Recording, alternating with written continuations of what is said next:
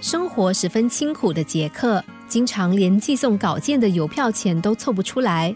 虽然生活辛苦，但是他仍然坚持自己的理想。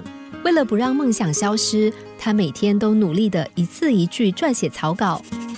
他经常这么告诉自己：“杰克，你绝对不能够放弃，绝对不能够马虎，你一定要对自己的未来负责。”一天要写一千多字的他，一个星期便安排了六天的时间在堆砌文字，留下来的一天则是安排出外打工，以赚取基本的生活费用。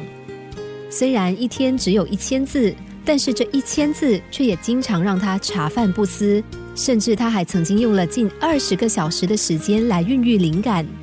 所以，每当杰克将进度完成的时候，他总是激动地说。花再多的时间也值得，因为这才是我想要的。曾经有个朋友不以为然的问他：“你为什么要这么辛苦的赚钱？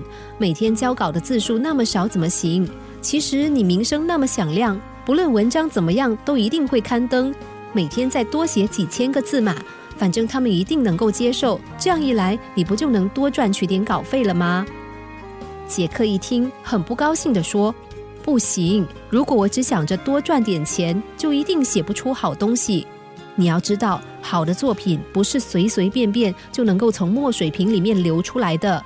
好作品就像砌一面墙一样，每块砖都必须严选一遍，这样才能建造出富丽且风雨不摇的房舍啊！在《与思想家对话》一书当中，有一段关于好文章的定义。好的文章可以简练到每个字都能加重语气。要怎么样达到这个境界呢？把目光投回杰克的身上，听听杰克的创作坚持，然后我们就会知道好文章之所以吸引人的原因。从他的坚持中，你是不是也看见了他的成功技巧？那就是凡事精益求精就对了。因为不论我们在什么样的领域中实现理想，根基一定要踏实。